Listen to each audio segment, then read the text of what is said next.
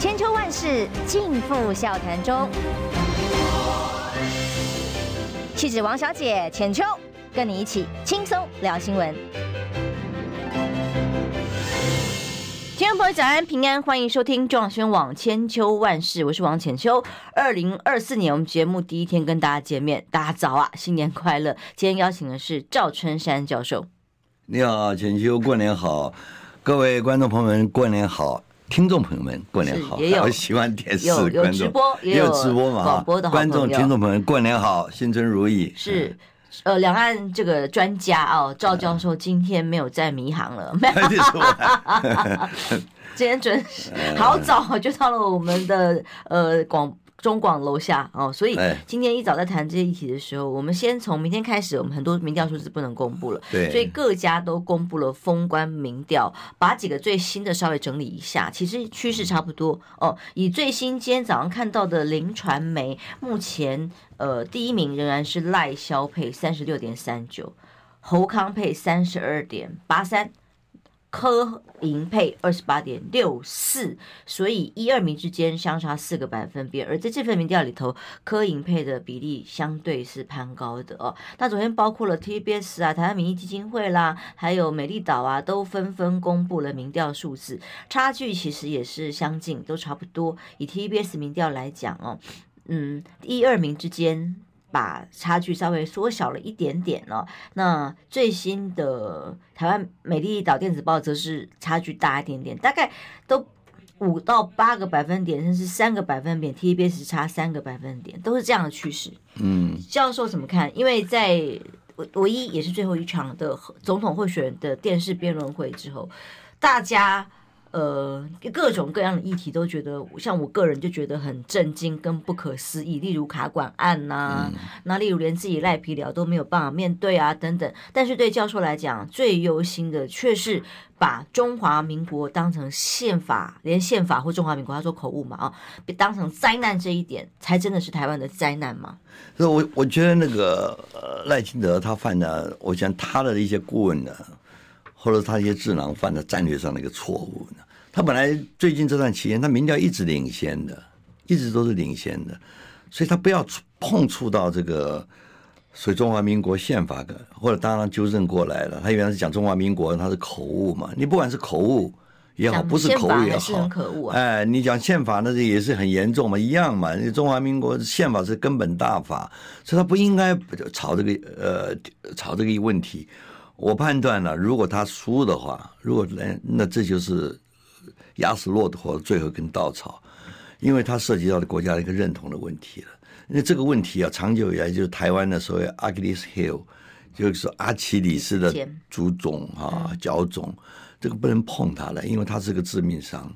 你这个问题一碰以后，它会引起两个问题的，第一个是内忧啊，第二是外患。是内忧什么？它会造成台湾的这个社会的一个分裂。啊，就算你选上以后啊，这个问题是没完没了了，啊，永远腐蚀台湾内部，啊，那外患的话那更别提了。你这个问题对大陆来讲，你终于一直本来认为你是务实的台独工作者，结果你是不务实嘛，对不对？你你把中华民国的这个所谓的壳，你都把它丢掉了嘛？那活生生的露出来你一个台独的本性的，那大陆现在是根本任何幻想都没有了。那只有走向对抗了。本来是还要考虑到和平统一啊，用和平的手段来解决。那你现在对大陆那些还有好多人，他是认为啊，要主张和平的来解决这个问题，台湾两岸的问题的。那这些人的声音呢，啊，绝对是被那些主张武统的声音压制。那这对于这个习近平来讲，会变成很大的一个压力的。他将来不走硬的路线也不行了。那么对美国来讲也是一样啊，美国现在事先那些学者们已经不断的警告了，对所谓依赖论的不断的警告，结果你现在完全假装就等于没有听到一样了，呃，硬要往那个胡同里面走，那将来对台美关系，所以我我我想这个。这他讲了这段话以后啊，将来中美本来要管控风险，他要如何来管控呢？这问题变得很大。那么对台湾来讲，就是内忧外患嘛。所以我是觉得，原来很多中间选民呢、很多中间选民啊，那么对还在犹豫的，大概有百分之十，呃，应该十几，百分之十几吧，哈，我看那个各种民调里面哈，都有没没有表态的，啊，其中当然就是年轻人了，一些中间选民，年轻人我不敢讲了，年轻人因为他也许对这个问题认为哎又搞两岸啊什么的，因为长久以来啊，因为没有看到战争嘛，所以他也没有那种感觉嘛，哈，认为过去这几年来还是维持一个和平的状态，没有打仗嘛，所以但对中产阶级来讲。这中间选民来讲，他影响就很大了。这次啊，本来有些人不能投不投票了，那因为这场战争就变成什么呢？一场选战不是战争了，这场选战变成一个护国啊，保护中华民国跟护法，保护中国民国宪法的一场战争，一场选战的啊，他的问题就很大。所以我我觉得这个赖清德犯了大错了，犯了大错了。也许这是一个关键性的一个问题，因为你这个中华民国宪法跟中华民国呃本身都被人认为是个灾难的话，你现在谈的内政都没有什么用了，对吧？因为这个所有的内政，我们政府体制的运作都按照这个宪法来的啊，你连这个宪法你本身都产呃产生了疑问了，你对你这个国家认同产生了疑问了，你将来你这什么内政啊，什么经济啊，什么呃都没有什么用了啊，所以我觉得。这个赖先生他是犯了一个，真的犯了一个很大的、很大的一个错误啊。嗯，你觉得关键哦？我们把层次分成三个角度来看。他这个话一讲出来，当然他事后又讲哎呀口误啊如何的，可是立刻你看蔡英文的态度是什么？蔡英文总统呢，立刻就在一早呃元旦谈话，就隔天嘛，元旦谈话。赶快来做拆弹或澄清吗？不画神情倒是轻松，好像是跟他也没什么关系的样子啊、哦。那他的角度来看，再来从这个中国大陆的角度来看，习近平，呃，他怎么谈？习近平在抛出统一是必然这件事情，当然就是《自由时报》的头版啦。那是不是在策略上对台也有改变？还有美方怎么看？我们现在谈谈，因为二零一五年你也曾经在两岸之中穿梭，当时蔡英文总统，呃。把宪法愿意，还有这个两岸政策条例愿意拿出来谈，其实是在两岸的某一种默许之下，或者是一种某一种共识之下，哦，所形成的。对，我想昨天哈、蔡总统他在宪法这个元旦里面那个讲话，当然试图啊，想要帮那个赖清德啊能够洗白嘛，哈，呃。我认为啊，蔡英文总统他是真心的希望这个民进党能够继续执政，因为这个话这样的话就打破了我们讲那个八年的所谓魔咒。哎，那对他来讲，他整个这个历史定位，也就是说，在他任内能够第一次的让这个民进党哈，让一个政党他能够继续在，而且这一这如果说明明年呃这个。赖清德胜选的话，而且民进党这个执政还不止四年八年，很可能一直执政下去都不一定啊。但我想，如果有这个机会，两岸如果没问题的话啊，所以我想他是真心想要帮忙的。可是我想他心里一定是有苦说不出。我怀疑这个赖清德他有没有去呃请教这个蔡英文？因为二零这个你刚提到二零一五年的，我的印象是非常深刻的。那个时候在这个。呃，蔡英文他当选以后呢，在就职典礼之前呢，我曾经到北京去啊。当时那个智库，因为虽然那个时候这个国民党输了，可是这个因为我跟蔡英文总统在政大我们就很熟嘛。过去在李登辉时代的时候，我们都是李总统的那个顾问小组里面其中成员，所以我很早就认识他。当然他也会请教我一些意见哈，都是。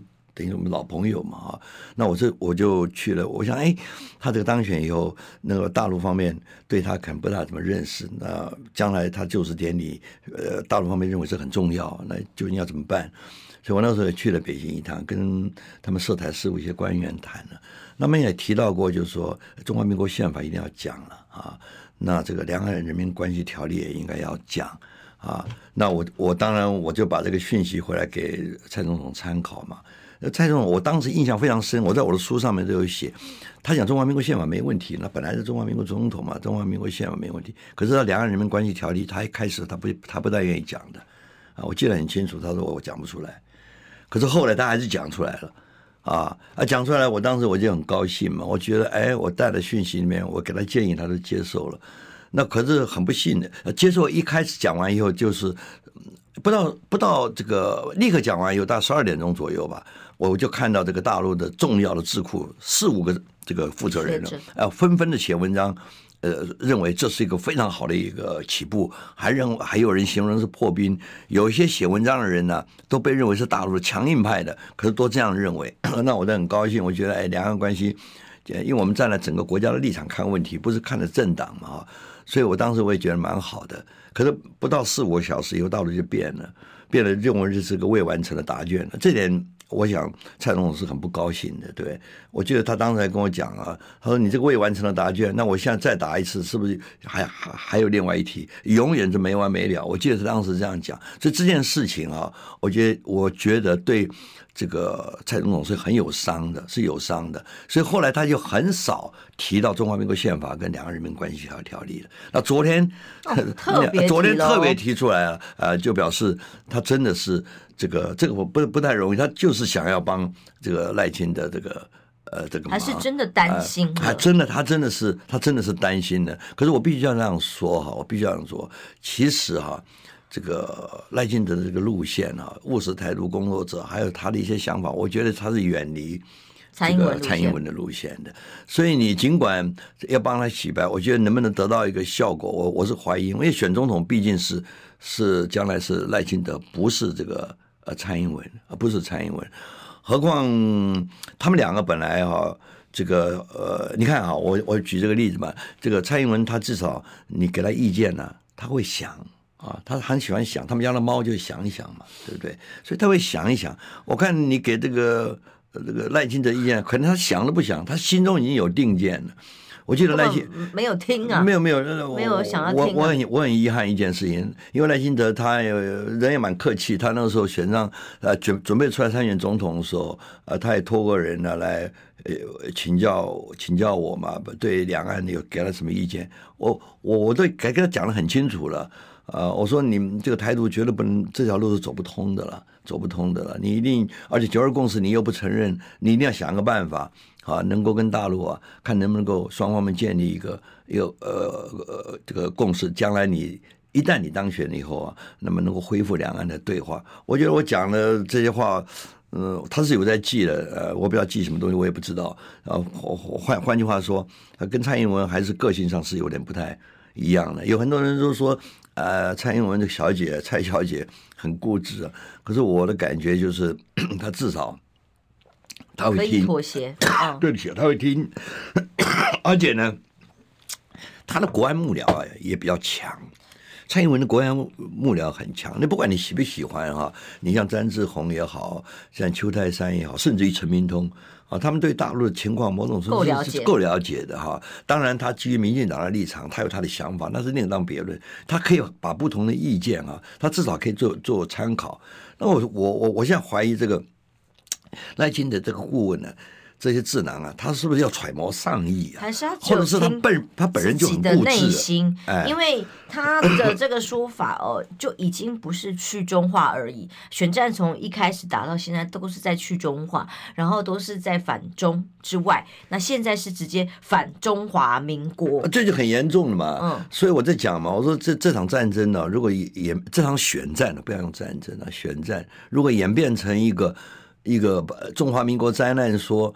呃，跟中华民国复呃复国神山说，或者是呃中华民呃民国宪法跟连宪法按着去就职的这个就很麻烦了。你你你想想看，你把它当做灾难，你到时候宣誓就职的时候，你你根本不相信你手上握的那个宪法，那你要搞什么呢？将来是不是这个问题是很严重的一个问题啊？所以我才说他可能是，如果是这些。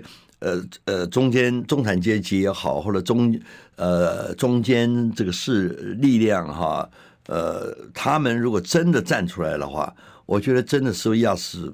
骆驼最后跟稻草。如果如果他不能胜选的话，因为这样看起来民他的民调都是蛮高的，何何况这个三角都的情况下，我本来一一有三角都我就很不乐观。你也晓得，我当初上上你节目啊，我觉得这个整个票源会分散。当当然很期待蓝。哎，我我当然非常非常期待，呃，这个蓝白合。是。所以我觉得现在对于这个两个党了，民众党也好，国民党也好，他们真的要认真的思考一下了。认真的思考一下，如果你一个分裂投票的话，你将来哈，你整个在二明年选后以后，整个台湾这个情况会会完全一个不一样的情况。就为什么世界各国明年有五十几个国家要选举，台湾这场选举为什么被认为最重要？我原来是认为它是影响到地缘政治的关系哈，中美关系。现在我从赖清德的讲话里面，我甚至认为它影响到台湾内部的问题了。这个内部的会进一步的这个分裂，逐渐会进一步的分裂。所以，因为中华民国是最大的公约数，是你怎么能够怀疑呢？都没有办法接受的话，这是中华民国宪法也是啊。是不是这个侯友谊他没有讲错啊？他本来就是护国神山，这个是很大的讽刺，你知道吗？就是你不喜欢中华民国，反而对岸认为说你只要守住中华民国，你守住中华民国宪法，我不赞成，可是没事，我们可以讨论，这很很奇怪的事情。所以你看那个那个陈水扁当年那个四不一一没有的时候，呃，这个变成就是我守宪法啊，这个就变成一个守中华民国宪法，反而呃两岸就有和平的，这不是很奇怪吗？不，按照大陆的立场上，你本来我要把你中华民国毁掉了，现在反而是说你只要你只有中华民国就 OK，你就不会搞太多，你就不会越走越远。至于将来我们要怎么样来呃处理我们的之之间的关系，那慢慢慢慢再说，对不对？你现在所以一方面我们自毁武功。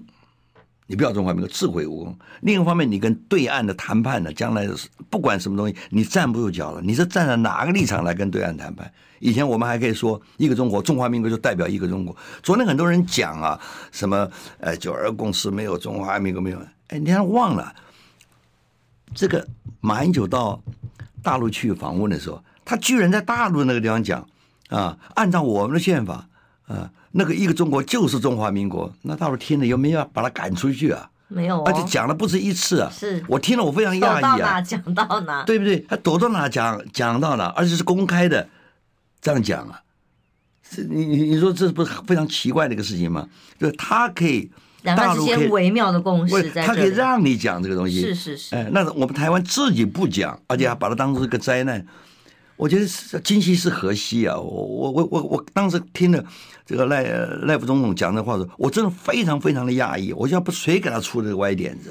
他恐怕只是真心话大冒险，讲出了真心话而已。啊、但现在如果说赖清德这件事情之所以对教授来讲这么严重，是过去蔡英文总统哎也是在这个两岸的这个。默契跟斡旋当中讲出来中华民国宪法，所以它的路线是目前我们看到的样子。所以去年，对不起，我我打断，我对不起啊，对不起，我打断，就一一一句话就准备要进广告，嗯啊，怎么就那个时候能够蔡总统能够维持过去这八年的和平，某种程度是因为他有中华民国宪法跟两岸人民关系条例，你知道了吗？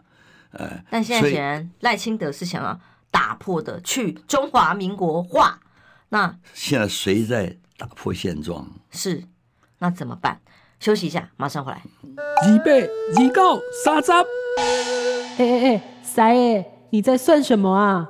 我的剩三十万，什么时阵会到啦？中广新闻网 YouTube 频道即将要迈向三十万订阅喽！在这里，我们有最全面的新闻，最犀利的分析。现在就打开 YouTube 搜寻中广新闻网，按下订阅，开启小铃铛。陪我们一起冲向三十万订阅吧！千秋万世尽付笑谈中。气质王小姐浅秋，跟你一起轻松聊新闻。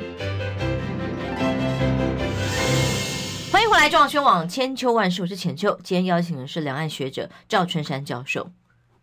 你好，因为哦，大家都说二零二四是不是战争和平的选择呢？虽然大家都希望不是，但是在赖清德这位候选人不断不断的真心话大冒险一样的讲出一步步的从去中化到去中华民国化，现在连中华民国宪法他口误更正后，总没总不是他真心话了吧？他说是中华民国宪法可能是灾难。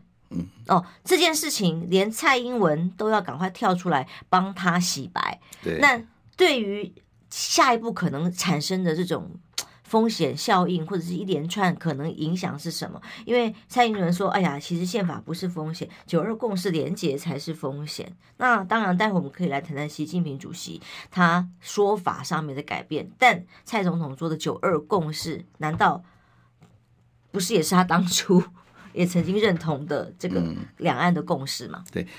他蔡英文总统，他二零一五年的就职讲话里面哈，他没有提到“九二共识”这四个字，可是他“九二共识”的精神，“九二共识”的内涵，“九二”就就是“九二共识”的历史事实啊，还有“九二共识”达成的一些成果，他是概括概括成熟的啊，就是没有提到“九二共识”这个事。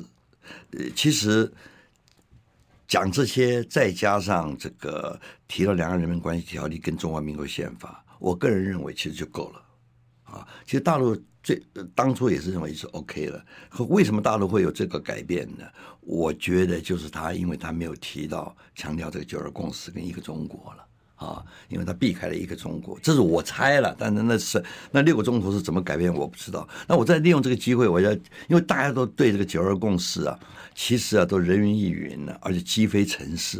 其实九二共识它跟宪中华民国宪法的关系是非常清楚的。我刚才已经讲了，九二共识啊，它其实它就是一个对话的一个机制，一个共一个一个一个机制，也就是我们所谓 agree to disagree 啊，它就是我们。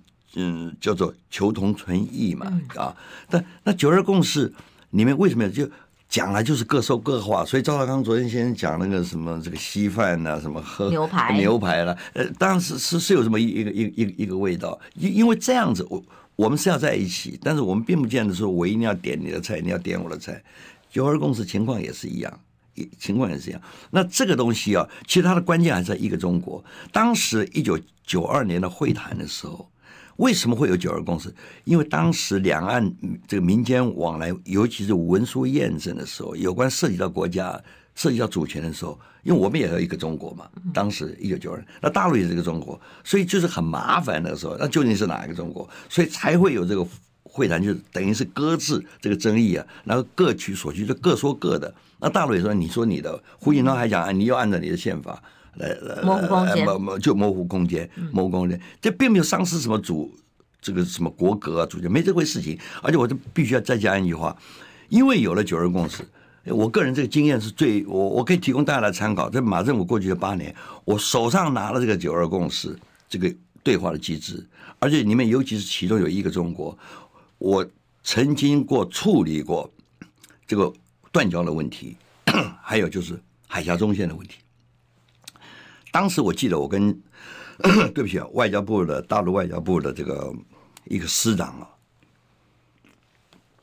我跟他讲啊，我们是也代表一个中国啊，你们有这么多的外交关系，你也代表一个中国，你跟一百多个国家有关系，我们只跟二十几个国家有关系，你难道不能让我们代这二十几个国家代表一个中一个中国吗？你不让我代表代表中国的话，那当然逼着我就往台独方向走嘛，对不对？所以我们没有调了任何邦交国。我当时这件事情是巴拿马要要准备断交，要要断交的时候，当时外交部长 李永乐他也要我去，他说你去大陆去去问一下。一个中国，我们当时跟很多国家建交，包括现在建交签建交公报的时候，那时候我们代表整个中国的，是不是？那还还要算了。啊，海峡中线也是一样啊，中线也是一样。啊，当时也，我们也，我记得我也去谈，不是我一个人了，我旁边有人了，啊，也是做等于做记录啊，是不是？我当时去谈海海洋，我说你们这个飞来飞去，一飞飞那飞是飞过来，就那个时候张志军当当当国台办主任的时候、嗯、啊，当国台办主任，我说你这样搞这样搞，我们很容易擦枪走火，是不是？呃，因为那个中线它是个模糊的概念，是不是？啊，这个非常真的相当模糊的概念，我认为是我们的嘛，啊，你你认为也是他是他们的，但如果有一个中国啊，变成你的、我的，变成我们的了，一个中国，是不是？在一个中国框架里面，我说是我的中中华民国代表一个中国，那你说就变成我们的，在这个情况之下，后来大陆上这这个当时我记得很清楚，张志军有跟我讲，他说这个事情是解放军的事情。啊，他回去再再我说你们转达一下对台工作小组，你们可以上，因为政府会擦枪走火。两个礼拜以后，他就给我回话了，啊，以后这个事情不会发生，哦，哎，就不会发生的。而且我记得他们 M 五零三的时候，他西撤了嘛，大概有六里啊，还还西往西撤了六里，啊，对不对？所以你是可以沟通，是可以沟通，是可以谈。觉得你有九二共识，你是可以沟通的，你是可以沟通的，而且所有问题都可以沟通，包括我们渔业协定也好，我们签了很多协议，ECFA 也好，都是沟通来的。你没有沟通的话，绝对不可能有有有有这些东西的。是不是？所以，尤其是你这个，你你想想看啊，这个邦交，这个只是在马政府时代吧？都是马政府时代，嗯、对，都是马。所以他们讲说，我们失去了国国国格，失去了台湾自主。我常常问一句话，就是你举一个例子出来，你举一个例子好了啊。我们是哪哪个地方失去国格？哪个地方失去国格？连马总统到大陆去都说中华民国是代表中国了，你还失去什么国格呢？在大陆哎。是不是？而且我们当年在新加坡的时候，我，呃，我记得那个时候去谈嘛，跟大陆，我前一天跟夏立言，我们在这个新加坡去跟对岸谈的时候，我从头到尾啊，就是九二共识啊，就是九二共识啊，是不是？那大家好，我们现在讲一个中国啊，我们再回想一下九二九二年的时候，好，我们现在一直讲九二年那个香港谈判的时候，你不要忘了当时李登辉总统说，我们有国统纲领呢。所以很多人讲说：“哎呀，你这个这又不等于是统一了？你不要忘了，我们那个中华民国宪法跟尤其两岸人民关系条例里面都有个因应统一前嘛，是不是？是不是这个样子？所以即使即使说谈到统一，那又怎样呢？就是因为你那我们本身的宪法跟我们的这个国统纲领的，当然国统纲领的阿扁时代就把它给终止了，对不对？所以在那个那个那个情况之下是这个样子。”好，好，那你当然现在历史的变迁，民进党常常讲，现在历史的变迁，OK，OK，历史的变迁，那你现在根据现实嘛，根据现实，你有没有办法？两个现实有两个办法，第一个，你能不能够修宪？你能不能够改变两岸人民关系条？你你你把它废掉，你不行嘛？这是这是现实嘛？你要有这个东西以后啊，你把中华民国就可以，你你就丢掉好了，是不是？问题你不能这样做嘛？是不是？还有，你根据现实，你可不可以有办法达成跟大陆方面双方都根据现实达成一个取代九二共识的一个新的对话的一个通关密语？你有没有办法？有办法也可以啊，没有人说不行啊。问题是整个这个现实就不允许你这样做嘛。他也不敢，也没有这样做。所以说我我常常有我们学法律学政治就恶法亦法嘛，对不对？恶法亦法嘛。对，你更何况这个是维持和平最重要的一个条件。我从来不认为宪法是不能修的，当然不能修。你你为什么有征求条文？为什么有这个两岸人民关系条例？它就基于现实嘛。你说我们中华主权基于中国大陆，你不是这回事嘛？所以根据这个现实，才有自由地区、台湾地区跟大陆地区，对不对？你将来还是可以增修条文，里面你还可以增啊。对吧？你民进党，你你你你有你那个国会里面居多数，你还是可以根据现实来征修啊。可是你没有这样做嘛？过去就是诈骗嘛。那，那好，那就依法恶法依依法嘛。所以你手上握了中华民国宪法来宣誓的时候，你尽管你是不相信他，但你必须要你，你必须要，但你不能说我公开讲出来，对我公开讲出来不一样。你这个宪法，我马上宣誓的宪法，那是个灾难。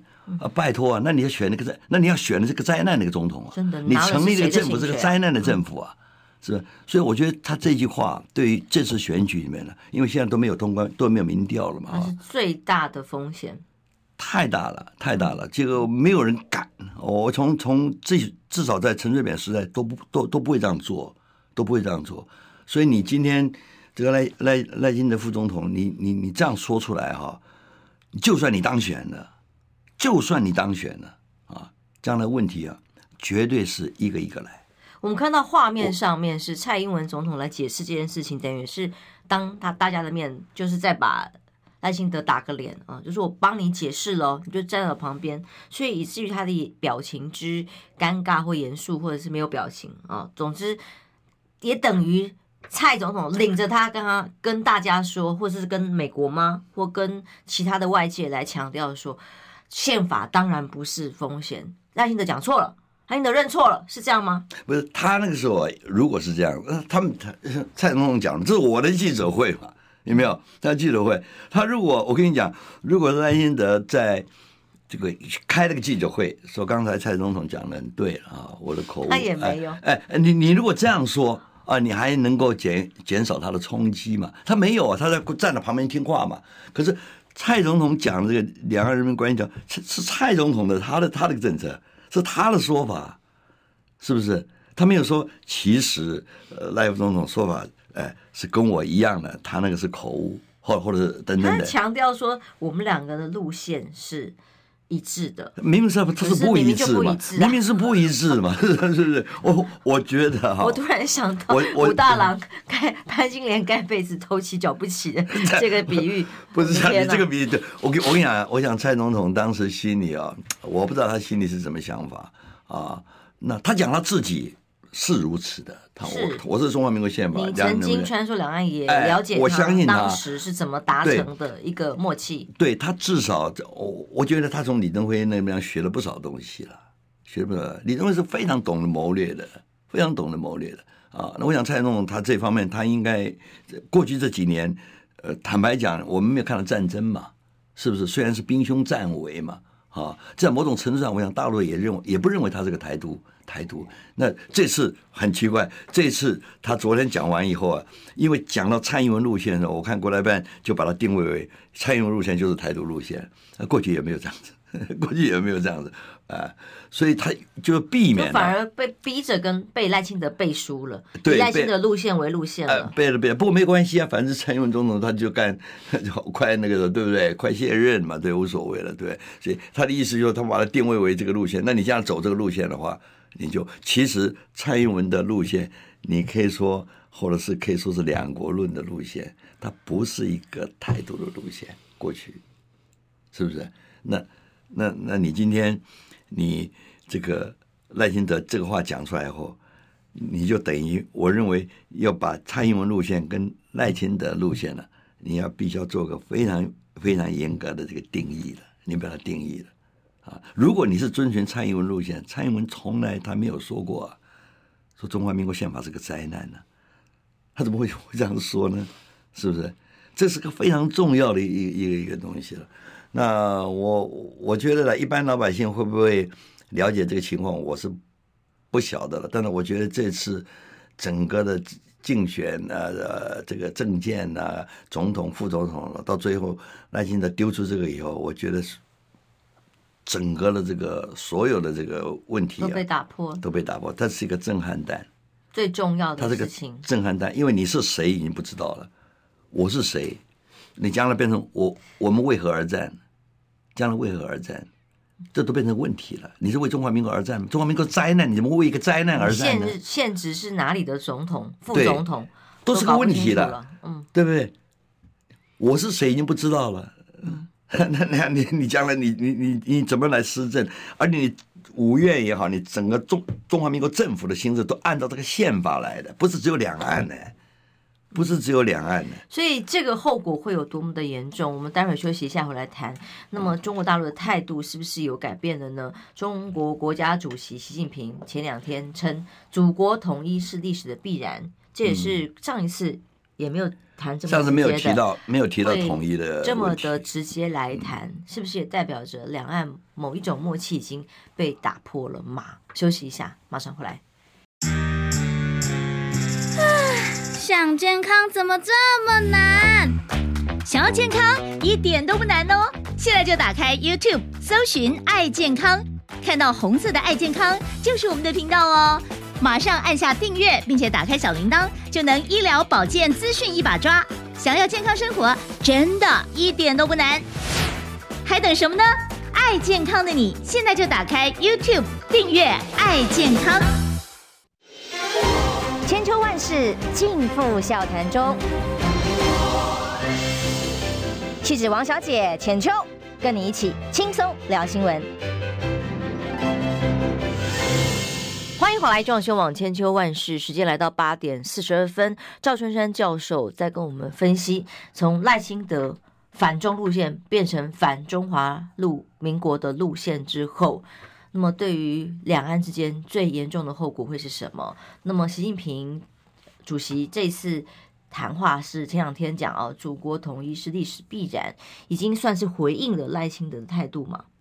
不是，他这个只是因为去年跟你去年的春节的讲话里面没有没有同意这个这句话了啊，没有同意这句话。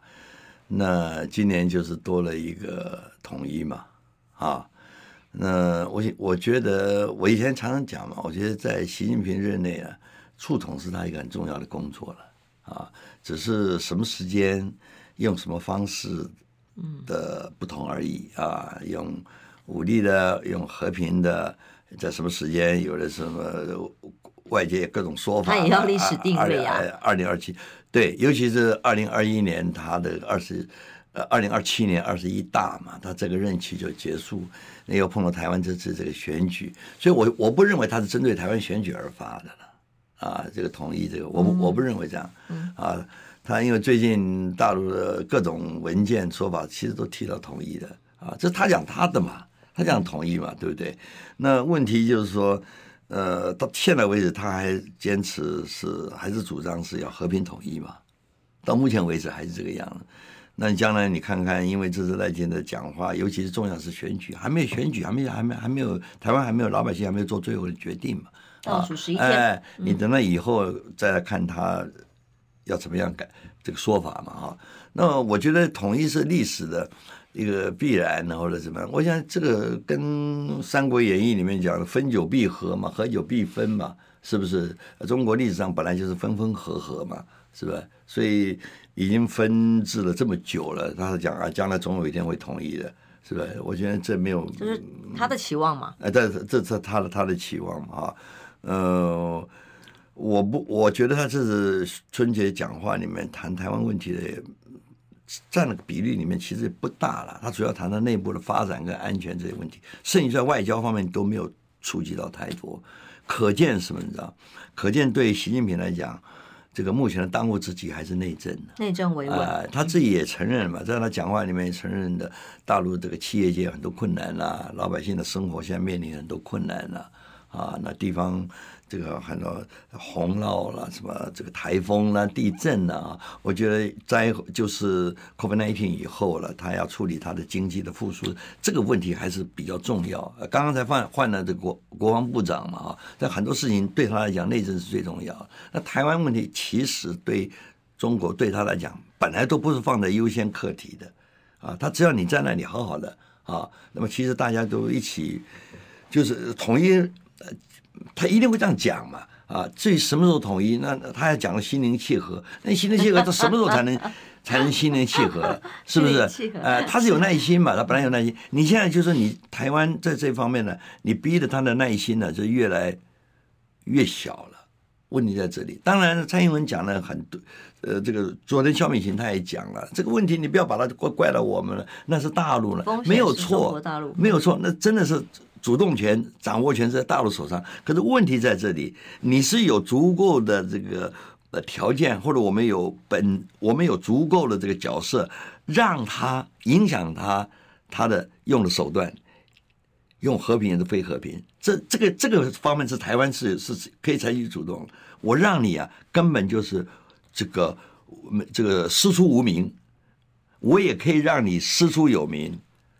这个是在掌握我们手上。那当然了，我们没有没有人怪自己啊。什么？当你刚这个现状啊，各呃各方面打破了啊，将来包括美国，他们很担心大陆嘛。可是问题在这里啊，是不是？你这次你提出像赖清德提出这个说法，你本身你就在打破现状了。你不是在打破现状吗？这个现状是中华民国。如果说是你的两岸互不隶属啊。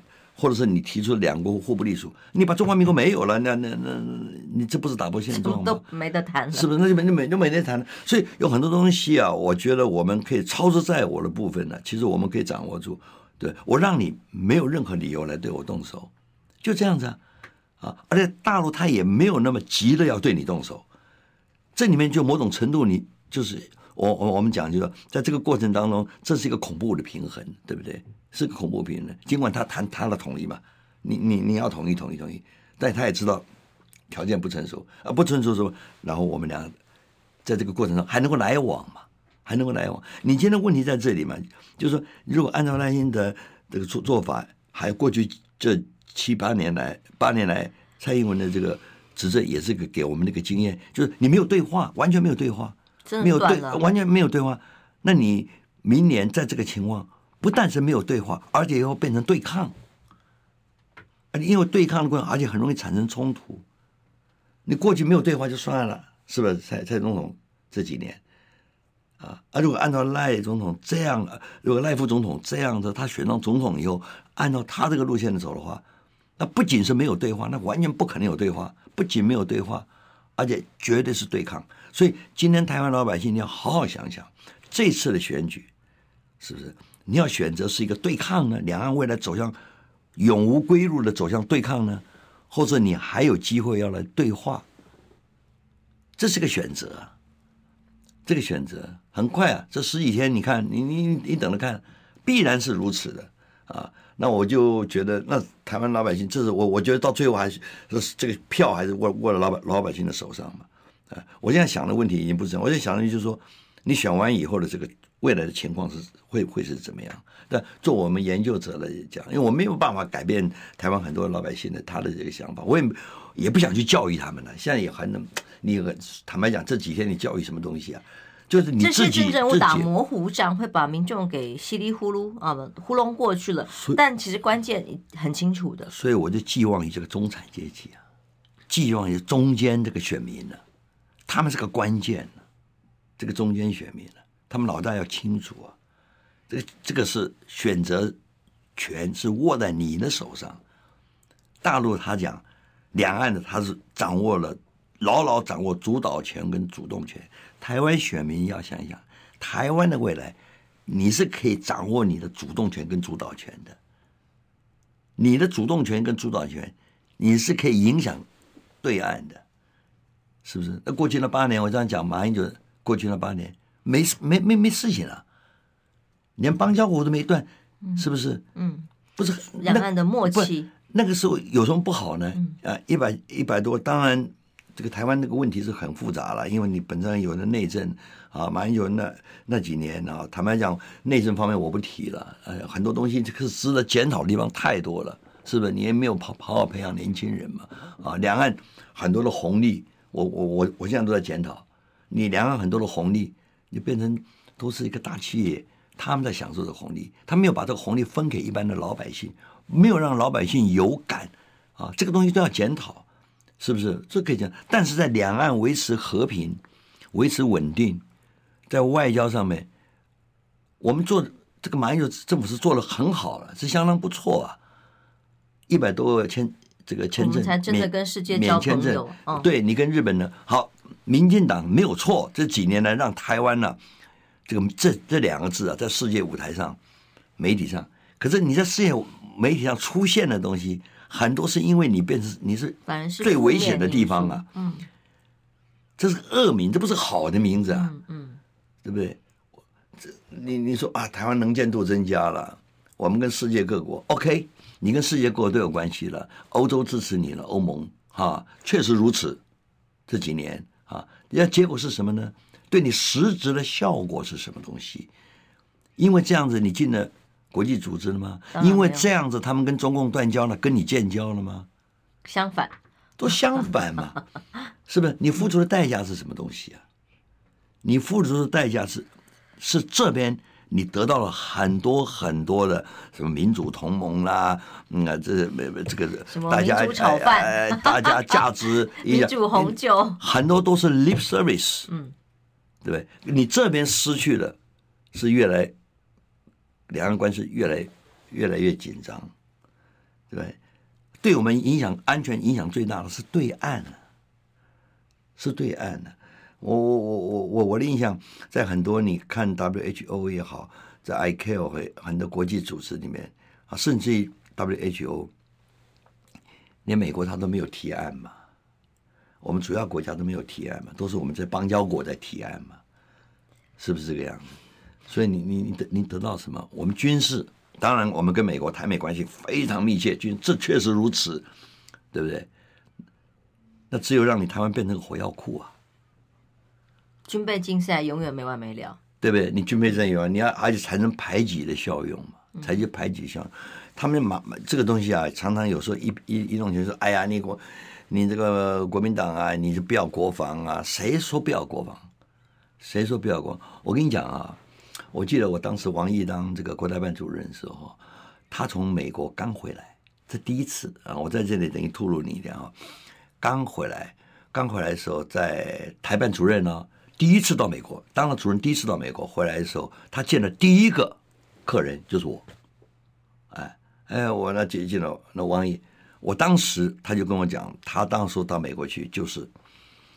就是反反对美国军过台湾，就你不要军过台湾啊！我记得我当时我也跟他讲这件事情啊，后后来回来我也跟马总统报告了，我也跟他讲这件事。我说我跟你讲啊，我跟王主任我说我们一定会买美国的武器，没有其其其他国家没有个国家会卖武器给我们，只有美国，我们一定会买，美国一定会卖啊！你们一定会抱怨。你们一定会抱怨，对不对？但是我没有办法改变这个，因为如果没有我们没有足够的这个这个防自我防卫的力量啊，这方不能满足我这方的安全感的话，我没有办法来跟你谈判。我如果完全没有实力的话，我跟你谈判，我就等于投降嘛。我当然他很了解啊，王毅他很了解，所以当初在马总统这个那个任内，我们也一样是买武器啊。只是很多武器他没有交交交货嘛，啊，包括现在更多，对不对？是这个问题。所以你说国国民党不要国防，没有一个国家说不要国防的，连瑞士都需要国防嘛，是不是？没有国家不需要。所以这个东西为了选举啊，有时候在哪，我觉得是很不好的。你有时候两台湾呢，这个朝野，我觉得应该哈有个共同的目标哈，大家在战略目标我们要要一致。在战术上你可以不一样，你民进党你可以采你可以采取你的战术，我可以采取我不同的战术，但你不要你连连那个战略目标都不一样。你今天把中华民国宪法把中华民国这样的对待，你战略目标都不一样了嘛？对不对？你应该说为何而战啊？这个目标是一样的，哎，对不对？但如何而战你可以不一样，是不是这个样子？我们内部没有办法做到这一点，就是个最大的悲剧嘛。最大的悲剧，所以每次一选举完了以后，一次选举就造成一次的撕裂。那么这一次选举，因为提出了中华民国灾难说，提出了中华民国宪法灾难说，那个分裂啊，会比历次的选举都要严重。你赢了有这个情况，你要你要怎么处理这个问题？大家彼此都没有互信嘛，都没有互信呢。所以这个问题是这次选举为什么说重要性在哪里啊？但是我怀疑，我是怀疑了。这个大家会那么会那么老就会那么清楚？你已经可以预见到赖清德万一如果当选的话，他现在当选可能性很大很大。我希望他能够，我希望了，但我我我我不知道结果会是怎么样的局面。哎，这个结果是不管是谁，我觉得任何一个将来当选人，我我我现在不是针针对哪个政党了，对不对？因为说老实话，你如果赖清德一旦当选，你要不要来接受这个事实，也一样嘛。你一定要承受这个事实，就像当年蔡英文一样嘛，一定要承受这个事实。可是千万，他这个当你要脑筋真的要搞清楚，这个问题是非常严重。我就怕他底下的一些把大陆的整个，你看我们对大陆的分析啊啊，从来都是报坏的，好像没有一件好事情，你就不客观嘛。那你给你的领导人是个错误的讯息，他一定会做出错误的决策嘛。像问题，台湾现在就是个情情况啊。是不是？大家反正就是，呃，你爱听什么我就讲什么嘛。啊，没有，我们尽量、啊。要不然就给你帽子戴戴过去嘛。是是。抹红啊。这是国家机器的做法，嗯。啊。就那就没办法。所以，其实赵春山教授这样两岸穿梭下来，此刻是你相当忧心的一刻，毋庸置疑。我我当然我我是哎，你讲的忧心呢，其实哎，我也我也觉得蛮无聊的。我的忧心，我这我我这把年纪，我忧心什么东西，对不对？但是我是想啊，台湾是个好地方啊，你晓得吗？嗯，是不是？我们过去奋斗这么多年呢，你现在半导体什么都是几十年来累积的嘛。要一夕之间，对不对？你一夕之间让他让有点不服气，你知道吗？是，对不对？我们有大错嘛。赵春山教授，平安健康，拜拜。